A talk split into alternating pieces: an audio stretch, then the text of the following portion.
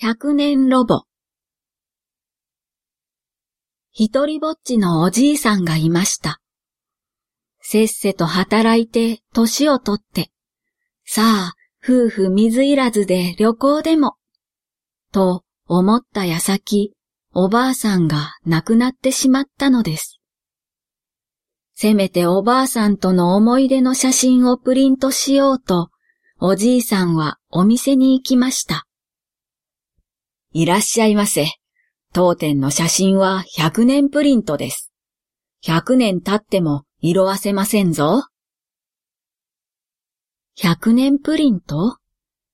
自分はあと何年生きられるというのでしょ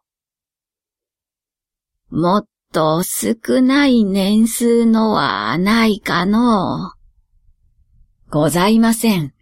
こちらが自信を持っておすすめできる唯一のプリントです。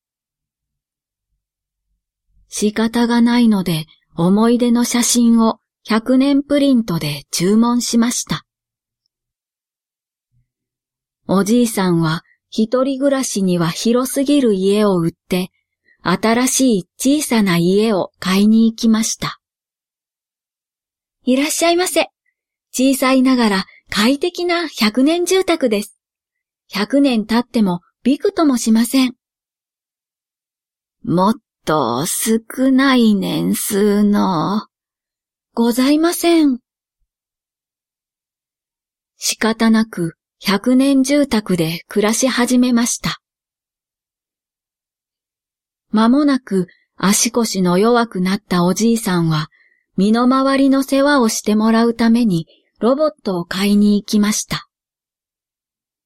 いらっしゃいませ。こちらのロボット、なんと100年ロボです。100年経っても故障知らずの働き者です。おじいさんは尋ねもしないで100年ロボを買って一緒に家に帰りました。100年ロボは本当に働き者の優れものでした。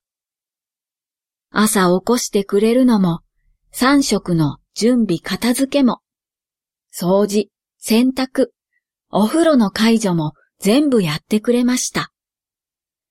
夜だっておじいさんが眠くなるまで思い出話に100年ロボは耳を傾けました。毎日毎日、毎晩毎晩。何年経ったでしょう。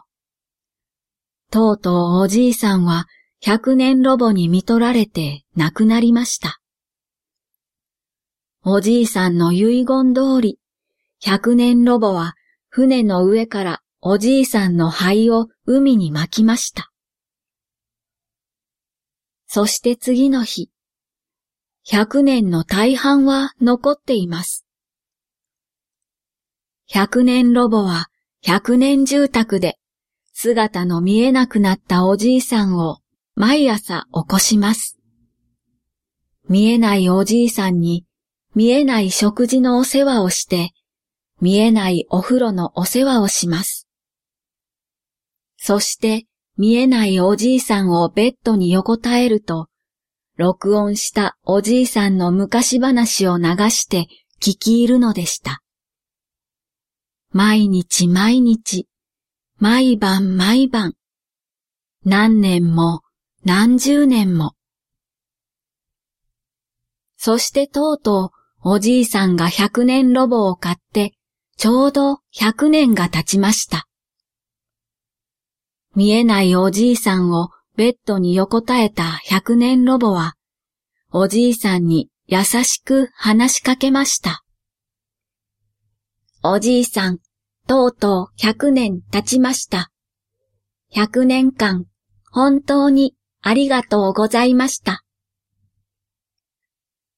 そして、ベッドに寄り添い、胸のカバーを開いて、電源スイッチをオフにすると、ロボットの目から光が消えました。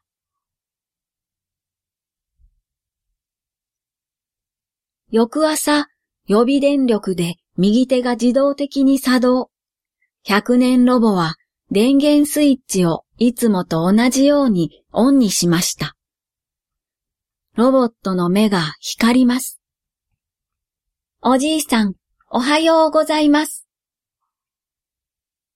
昨日までと同じように見えないおじいさんを起こしてお世話を始めました。百年を過ぎた途端、百年プリントが色あせないように、百年住宅が崩れないように、ずっと、ずーっと、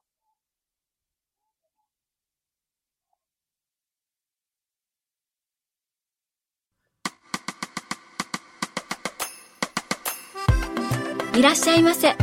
サトル文庫へようこそ。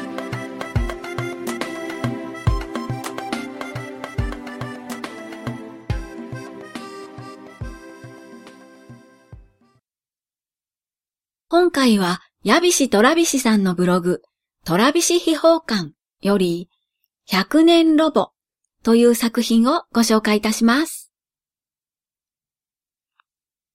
私が小さい頃のロボットというと、やっぱり鉄腕アトムでしょうか。あと、よく覚えてないんですが、頑張れロボコンなんて番組もあったような。おもちゃなんかは四角い箱がこう組み合わさってできたような二足歩行の四角いロボットみたいなのもありましたっけ？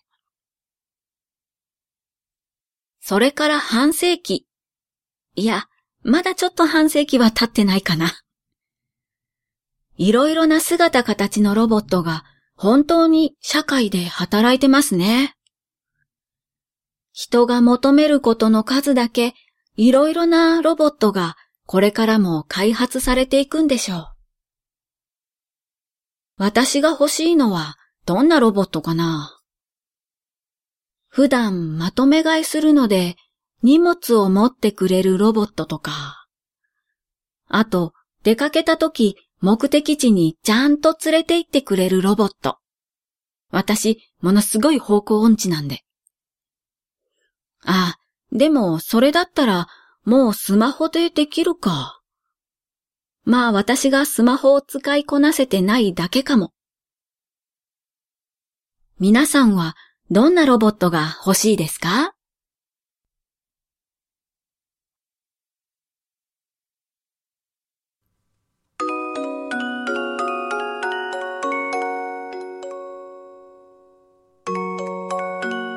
回もお聴きくださってありがとうございます。